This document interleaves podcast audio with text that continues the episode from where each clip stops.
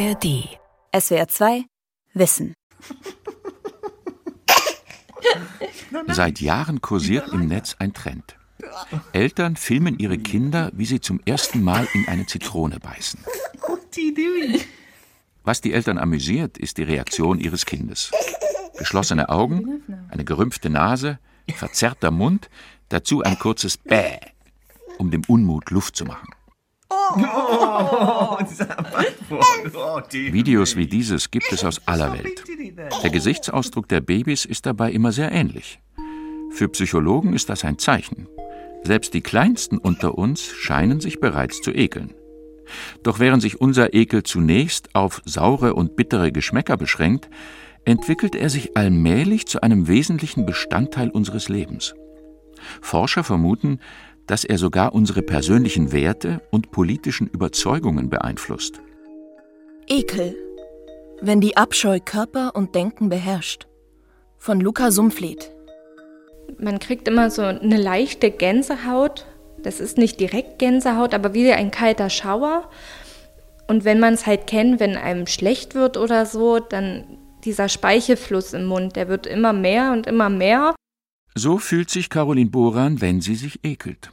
Im Kopf geht mir halt vor, okay, du darfst jetzt nicht daran denken, es ist gleich vorbei. Es, du machst es weg und dann ist es vorbei. Vor zwei Jahren schloss sie eine Ausbildung zur Altenpflegerin ab und arbeitet seitdem auf einer Station für Gerontopsychiatrie am Klinikum in Chemnitz.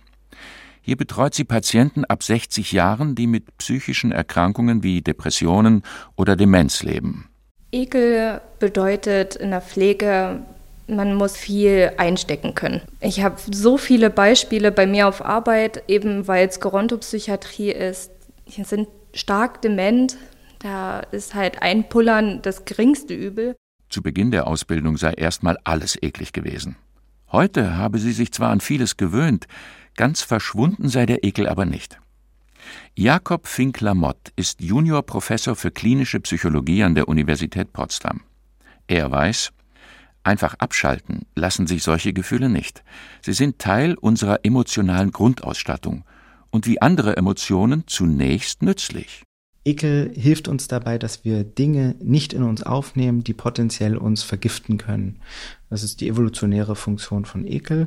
Das heißt, sie hilft uns, seitdem wir, seitdem wir Menschen sind, dabei zu unterscheiden, was ist essbar, was ist nicht essbar. Dabei helfen uns unsere Sinne. Was faulig riecht oder bitter schmeckt, finden wir meist eklig. Pantone 448C, ein graubrauner Farbton, der in vielen Ländern auf Zigarettenpackungen zu sehen ist, gilt als abstoßendste Farbe der Welt. Auch alles, was sich schleimig, glibberig oder haarig anfühlt, stößt meist auf Widerwillen und landet eher selten auf dem Speiseteller.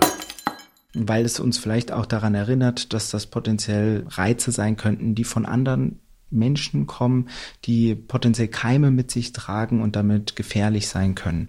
Forscher nehmen an, dass wir neben dem biologischen Immunsystem, das Krankheitserreger mit Immunzellen und Antikörpern bekämpft, einen weiteren Schutz haben – ein Verhaltensimmunsystem. Es wird durch Ekel gesteuert und soll dafür sorgen, dass wir uns Keimen gar nicht erst aussetzen. So rümpfen wir beim Anblick von verdorbenen Lebensmitteln automatisch die Nase und nehmen Abstand. Wie dieses Immunsystem funktioniert, lässt sich auch gut während der Schwangerschaft beobachten, erklärt Jakob Finkler-Mott. Zu dieser Zeit, wenn äußere Reize eine große Gefahr darstellen könnten, sei es nämlich besonders aktiv. Deswegen hm, kommt es dazu, was viele Frauen ja auch berichten, dass sie im ersten Trimester eben besonders stark Ekel erleben, dass sie Dinge nicht essen wollen, andere Sachen dann total lecker finden. Logischerweise, weil der Körper braucht ja ganz viel Energie.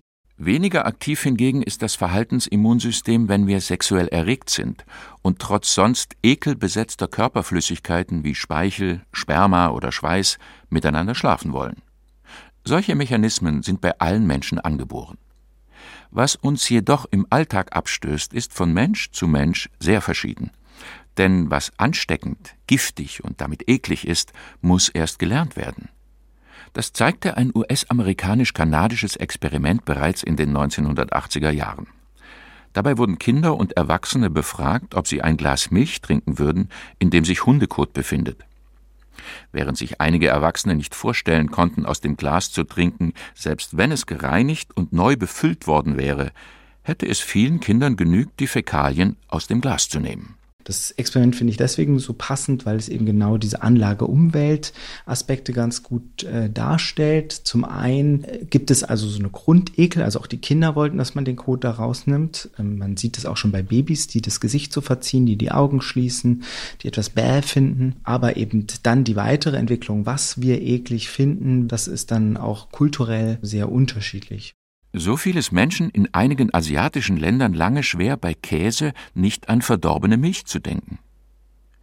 In europäischen Supermärkten hingegen ist die Nachfrage nach Insekten nach wie vor gering. Auch dahinter steckt der Ekel. Neben dem kulturellen Einfluss prägt uns aber auch unser ganz persönliches Umfeld. Viel hat mit Beobachtungslernen zu tun. Ähm, das heißt also, wir beobachten bei unseren Eltern, bei unseren Erziehern, bei anderen Kindern, wie verhalten die sich gegenüber bestimmten Reizen, weil das einfach einen Überlebensvorteil darstellt. Ums nackte Überleben geht es heute aber nur noch selten. Giftige Tiere gibt es hierzulande kaum, und die moderne Medizin sorgt dafür, dass uns Keime weniger anhaben als zu Urzeiten. Doch anstatt deshalb obsolet zu werden, tauchen unsere Ekelgefühle in ganz anderen Bereichen auf. Das hat auch die Pflegerin Caroline Boran bemerkt. Ich ekel mich auch vor so Patienten, die eine ganz bestimmte Art haben. Wenn die halt wirklich so eklig, schmierig sind und so meine Gute, meine Liebe, da ekelt es mich auch. Wenn wir moralische Urteile treffen und sowas sagen wie das ist falsch, dann tun wir das erstmal kühlen Kopfes, aber wir können auch sagen, dass wir moralische Emotionen haben. Philipp Hübel ist Philosoph.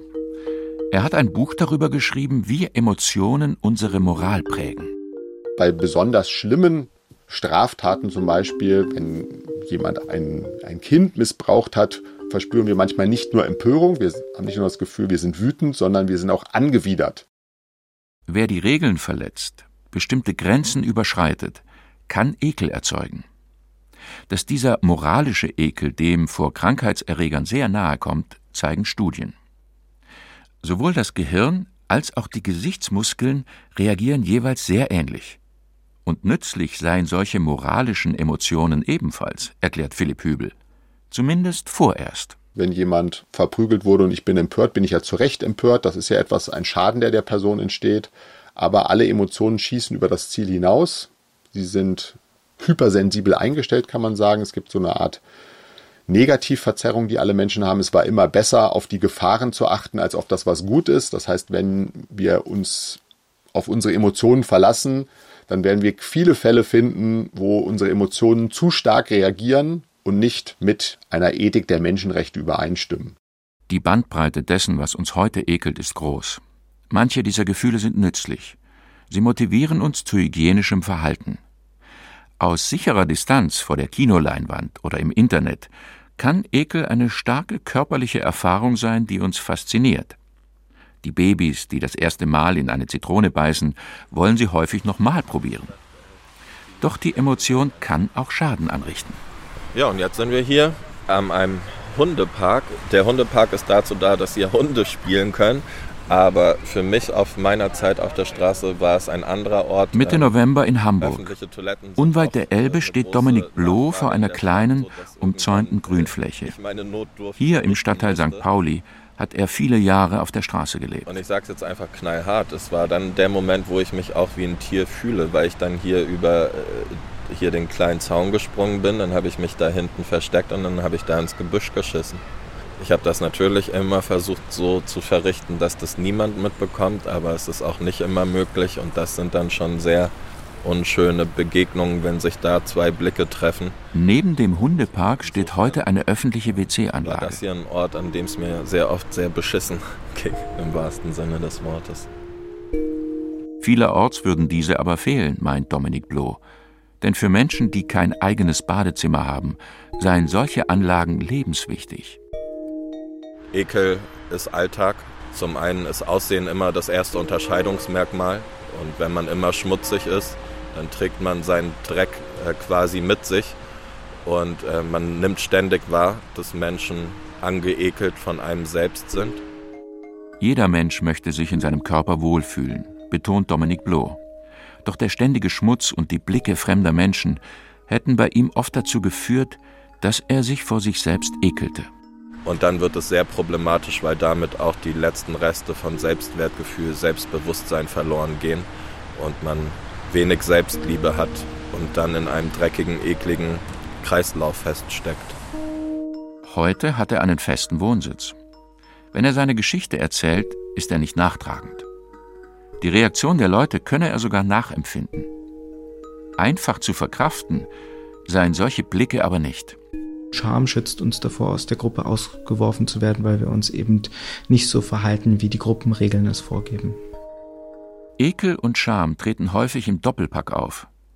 Denn wer befürchtet, bei anderen Menschen negative Gefühle auszulösen, reagiert beschämt. Das sei unangenehm, könne aber auch Gutes bewirken, meint der Psychologieprofessor Jakob Fink-Lamotte. Wenn ich mich früher davor geschämt habe, dass ich gesagt habe, ich gehe zum Psychotherapeuten, dann ist es aus meiner Sicht ein großer Schritt der richtigen Entwicklung einer Gesellschaft, dass man damit offener umgeht, ähm, dass man sich dafür nicht mehr schämen muss. Andere Dinge, die vielleicht früher man schamlos sagen konnte, wie zum Beispiel irgendwelche sexistischen Äußerungen, sind heute schambehafteter. Und das ist vielleicht auch eine Entwicklung, äh, die ich persönlich zumindest gut finde. Doch nicht immer ist es möglich, das eigene Verhalten anzupassen. Wer auf der Straße lebt, ist zuallererst damit beschäftigt, den eigenen Grundbedürfnissen nachzukommen. Sich dabei tagtäglich zu pflegen und die Kleidung zu waschen, ist nicht leicht. Die damit verbundene Scham kann anderen Bedürfnissen dann schnell in die Quere kommen, erklärt Dominik Bloh. Wenn ich auf der Straße war und äh, da gab es ja hier und da auch Menschen und ja, es gab auch Frauen, äh, zu der Zeit, die ich kennengelernt habe, vielleicht nicht, wenn ich gerade in meinem Schlafsack saß, aber wenn ich mal tagsüber unterwegs war und mit jemandem ins Gespräch gekommen bin, ähm, hast du Lust, heute Abend zum Essen zu kommen? Ja, mh, mm, nein. Warum nein? Weil ich mich schon davor so schäme, meine Schuhe auszuziehen in dem Moment, weil ich weiß, ich habe meine Schuhe seit drei Wochen an, ich habe meine Socken seit drei Wochen an ich werde nicht meine Schuhe ausziehen, du wirst hier nicht meine Füße riechen. Heute möchte er anderen Menschen das Leben erleichtern. Vor wenigen Jahren begann er deshalb Spenden zu sammeln und baute einen Stadtbus in ein rollendes Badezimmer um. Der Bus Go Bagno fährt heute fünfmal die Woche durch Hamburg, um Menschen, die eine warme Dusche brauchen, zu helfen. Denn Waschen sei Würde, meint Dominik Bloh. Auch die Pflegerin Caroline Boran ist oft mit Scham konfrontiert. Viele ihrer Patienten reagieren beschämt, wenn sie merken, dass sich ihr Gesundheitszustand verschlechtert. Wenn es um das Thema geht, ja, brauchen sie eine Windel, dann werden sie ruhiger, manche werden auch aggressiv. Ich puller mir doch nicht ein, ich bin doch kein Baby. Sie selbst reagiert dann meist gelassen. Dann sage ich, na ja, aber im Alter kommt das halt auch irgendwann wieder und das ist auch nicht schlimm. Während einer starken Erkältung oder wenn wir einfach mal Mundgeruch haben. Vor manchen ganz normalen Körpervorgängen ekeln wir uns, selbst vor unseren eigenen. Bevor es ganz schlimm kommt, wissen wir uns aber zu helfen. Wer allerdings dement oder obdachlos wird, kann schnell die Hoheit darüber verlieren. Bei Caroline Boran und Dominik Bloh sind solche Menschen in guten Händen. In der Breite scheint die Gesellschaft von solcher Fürsorge aber noch weit entfernt. Menschen, die von vornherein mit Ekel verbunden werden, werden wenig wahrgenommen. Auch körperlich und emotional herausfordernde Arbeit, wie Caroline Boran sie macht, erfährt nicht immer die Wertschätzung, die sie verdient. Bei Forschern nimmt das Interesse am Ekel jedoch seit einigen Jahren zu. Sie vermuten, dass diese uralte Emotion uns noch viel weitreichender beeinflussen könnte, als es auf den ersten Blick erscheint. Sogar über die Eigenarten ganzer Gesellschaften soll sie heimlich mitbestimmen. Der Philosoph Philipp Hübel hat sich dieses Forschungsfeld angeschaut. Gesellschaften, in denen es wenig Infektionsmöglichkeiten gibt, da ekeln sich die Leute etwas weniger und die sind tendenziell offener. Das zeigen Studien. Demnach seien Menschen in solchen Gesellschaften tendenziell extrovertierter und offener für neue Erfahrungen. In Gesellschaften, wo das nicht der Fall ist, wo die Gefahr sehr groß ist durch die Infektion durch Keime, durch eine gefährliche Umwelt. Da ist es die Tendenz stärker, sich gegen alles zu wenden, was potenziell eine Infektion dasteht. Deshalb seien Menschen in diesen Gesellschaften häufig restriktiver, zum Beispiel was sexuelle Beziehungen betrifft. Das reflektieren die Leute nicht. Sie wissen nicht, dass das der Mechanismus ist, der dem zugrunde liegt, aber es ist sehr wahrscheinlich, dass das da eine Rolle spielt. Doch auch Menschen, die in der gleichen Umgebung aufwachsen, ekeln sich unterschiedlich stark. Sie können beispielsweise mehr oder weniger besorgt sein, sich mit Krankheiten anzustecken. Warum das so ist, ist noch ungeklärt. Vermutlich tragen viele persönliche Lebensumstände dazu bei. Einige Forscher sehen in diesen Unterschieden jedoch eine Möglichkeit, etwas über unser gesellschaftliches Miteinander zu erklären. Die Politikwissenschaftlerin Lene Aarø von der Universität Aarhus in Dänemark ist eine davon. Sie möchte herausfinden, wie das individuelle Emotionsempfinden dazu beiträgt, dass wir uns in politischen Fragen immer weniger einig zu sein scheinen. Ich denke, das ist eine Idee, die für viele Menschen provokant ist. Denn in der Vergangenheit haben viele Menschen Rationalität und Emotion als Gegensätze betrachtet. Jüngste Entwicklungen in der Forschung über die Informationsverarbeitung und die Funktionsweise unserer Psyche betonen aber, dass unsere Gefühle und unsere Gedanken über die Welt, einschließlich der politischen Welt, zusammengehören. Wie der Ekel in unsere politischen Meinungen eingebettet sein könnte, hat Lene Aure mit ihren Kollegen in einem groß angelegten Experiment in den USA und Dänemark untersucht. In dem Versuch bekamen die Probanden Fragen gestellt, die ihre Ekelempfindlichkeit messen sollten. Zum Beispiel, wie eklig sie es finden, Toilettensitze in öffentlichen WC-Anlagen zu berühren. Außerdem wurden sie nach ihrer Meinung zum Thema Einwanderung befragt. Wir haben herausgefunden, dass sowohl in Dänemark, das historisch gesehen eine relativ homogene Gesellschaft hat, als auch in den Vereinigten Staaten, deren Bevölkerung historisch gesehen eine größere Heterogenität aufweist, dass in beiden Ländern individuelle Unterschiede in der Ekelempfindlichkeit die Ablehnung von Einwanderung signifikant vorhersagen. Das heißt, Je stärker Personen auf Ekel reagierten, desto wahrscheinlicher war es, dass sie gegen Zuwanderung sind. Um sich diesen Zusammenhang zu erklären, blicken die Forscher weit in die Evolutionsgeschichte zurück.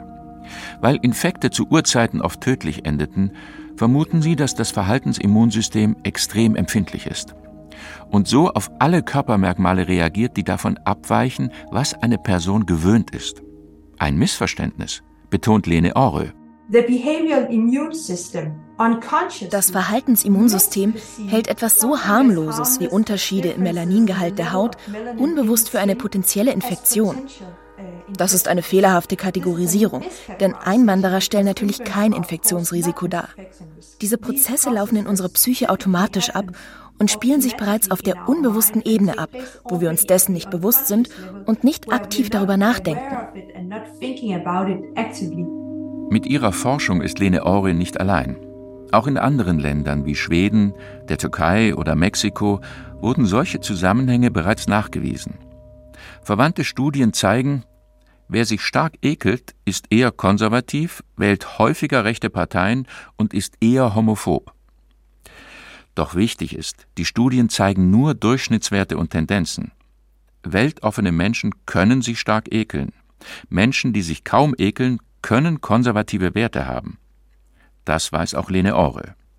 Ihre Studie könne dennoch wichtige Erkenntnisse für die Politik liefern. Die Ergebnisse helfen uns zu verstehen, warum politische Debatten und Einstellungen zur Einwanderung so polarisiert und emotional sind. Sie deuten darauf hin, dass ein Teil dessen, was unsere Einstellungen zur Einwanderung prägt, aus unterbewussten Veranlagungen kommt. Das hilft also zu verstehen, weshalb wir so unterschiedliche Meinungen haben. Doch Fremdenfeindlichkeit ist damit nicht naturgegeben. Auch Menschen, die sich stark ekeln, werden durch ein Umfeld geprägt, in dem sie nicht nur lernen, was eklig ist, sondern auch, was typisch für eine Gesellschaft ist. Philipp Hübel. Es gibt einen großen Streit zwischen Naturwissenschaften und Geistes- oder Kulturwissenschaften über die Rolle der angeborenen Neigungen. Und es gibt eine große Angst in den Geisteswissenschaften, dass wenn man sagt, etwas ist angeboren, dann ist es unveränderlich und damit rechtfertigt man vielleicht Missstände in der Welt. Das ist ja auch teilweise gemacht worden. Aber wenn man sich die Forschung anschaut aus der Naturwissenschaft, kann man schon sagen, es gibt bestimmte Dispositionen, die wir haben. Ekel entwickeln alle Menschen auf der Welt. Aber die große Frage ist natürlich in einer Kultur, wie gehen wir damit um und wird er benutzt, zum Beispiel im politischen, um Stimmung zu machen Niemand hat eine Ahnung, woher diese Menschen kommen. Und wir wissen, dass sie aus Gefängnissen kommen. Wir wissen, dass sie aus psychiatrischen Einrichtungen und Irrenanstalten kommen. Wir wissen, dass sie Terroristen sind. Sowas wie jetzt haben wir noch nie erlebt. Es ist traurig für unser Land. Es vergiftet das Blut unseres Landes. Die Menschen kommen mit Krankheiten, mit allem Möglichen, was man haben kann. Donald Trump im September 2023. Dass der Ex-Präsident mit menschenverachtender Sprache auf sich aufmerksam macht, ist bekannt. Doch der politische Ton scheint immer rauer zu werden, auch in Deutschland. Dabei gibt es gerade hierzulande eine traurige Vergangenheit, wenn es darum geht, die Abscheu vor anderen Menschen zu instrumentalisieren. Paul Richter ist Historiker und Doktorand am Zentrum für Antisemitismusforschung in Berlin. Beim Antisemitismus gab es eine Antisemitismusforschung lange die Problematik, dass man die Judenfeindlichkeit als Ideologie verstanden hat, die aber nicht hinreichend die Praxis erklärt, wie beispielsweise den Holocaust. Also wie können Menschen anderen Menschen so etwas antun, ohne dass man über Gefühle spricht. Deshalb durchforstet Paul Richter die Archive nach Emotionen. Angst, Wut oder Neid, jede hat dabei ihre ganz eigene Funktion. Die Hauptfunktion des Ekels ist die Entmenschlichung des Gegenübers und den ein bisschen in Tiernähe zu rücken, denjenigen. Das macht es einem dann leichter, was auch immer dem anderen anzutun. Im Antisemitismus hat das eine lange Geschichte. Bereits im Mittelalter und in der frühen Neuzeit kursierten viele Körperstereotype über Juden. Mit der vermeintlichen Verwissenschaftlichung durch die Rassentheorie im 19. Jahrhundert wurden diese dann verfestigt und gipfelten schließlich in den propagandistischen Inszenierungen der Nationalsozialisten. Wenn man es schafft, sein Gegenüber so sehr zu entmenschlichen, dass man, dass man dem Körper schon anhaftet, den die anderen haben, dass dieser krankheitsanfällig sei, Krankheiten verbreiten würde, dass diese bestimmte Körpermerkmale aufweisen würde, dass, dass Juden beispielsweise unmenschlich seien, dann schafft man es, dass, dass Menschengruppen es schaffen, an anderen Menschen Verbrechen auszuüben, die undenkbar sind. Der Holocaust sei zwar ein Extrembeispiel, doch Gewalt und Abneigung gegenüber Minderheiten sei oft mit Ekel verknüpft. In fast allen kriegerischen Auseinandersetzungen ließe sich so eine ekelbesetzte Sprache beobachten. Und auch im politischen Alltag sind sprachliche Vergleiche mit Ratten, Schweinen oder Ungeziefern immer noch trauriger Bestandteil rechter Rhetorik. Wer Paul Richters oder Lene Oris Forschung verfolgt, kann schnell den Mut verlieren. Der Ekel sitzt tief. Klammheimlich scheint er Körper und Denken zu beherrschen und einem friedlichen Zusammenleben im Weg zu stehen. Doch sind wir unseren Gefühlen wirklich so hilflos ausgeliefert? Man kennt sich, wir sehen uns jede Woche. Die kennen. Zurück in Hamburg. Ich kenne deren Probleme, aber die kennen halt auch oft meine Probleme, weil wir uns jede Woche sehen. Der Duschbus von Dominik Bloh wird gerade für die Abfahrt vorbereitet. Vor dem Bus steht Doreen Vorwig. Sie unterstützt das Projekt seit mehr als zwei Jahren ehrenamtlich. Hemmnisse, die sie anfangs empfand, habe sie inzwischen abgelegt, erzählt sie.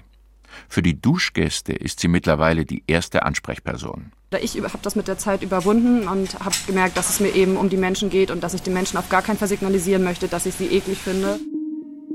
Noch heute gäbe es Situationen, die sie an ihre Grenzen bringen. In solchen Momenten helfe ihr aber meist ein kurzer Perspektivwechsel. Dass man eben auch sieht, wo kommen die Menschen her, in welcher Situation befinden die Menschen sich gerade, haben die das überhaupt noch so auf dem Schirm. Und das löst für mich persönlich ganz viel. Diesen Umgang würde sie sich auch von anderen Menschen wünschen. Denn wer um Hilfe bittet, wolle wenigstens wahrgenommen werden.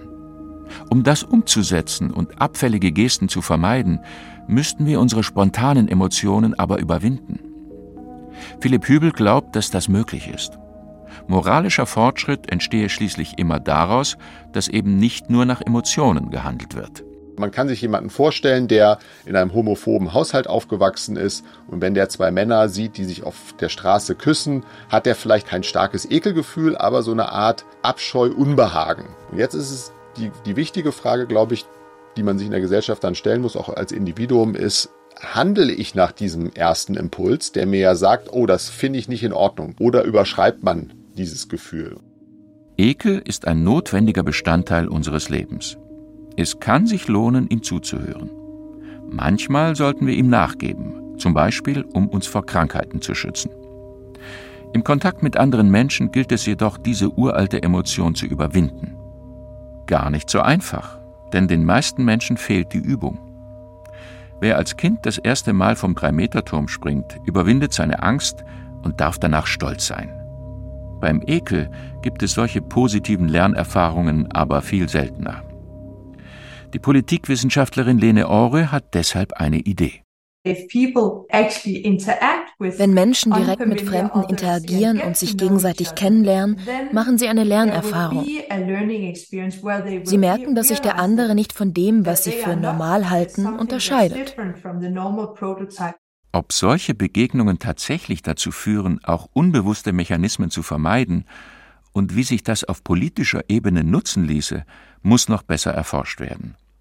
Wie das in der Praxis gelingt, zeigt die Pflegerin Caroline Boran. Sie erinnert sich an den Beginn ihrer Ausbildung. Ganz am Anfang war ich sehr zurückhaltend. Ich war in mich gekehrt, ich habe mich nie getraut, was zu fragen.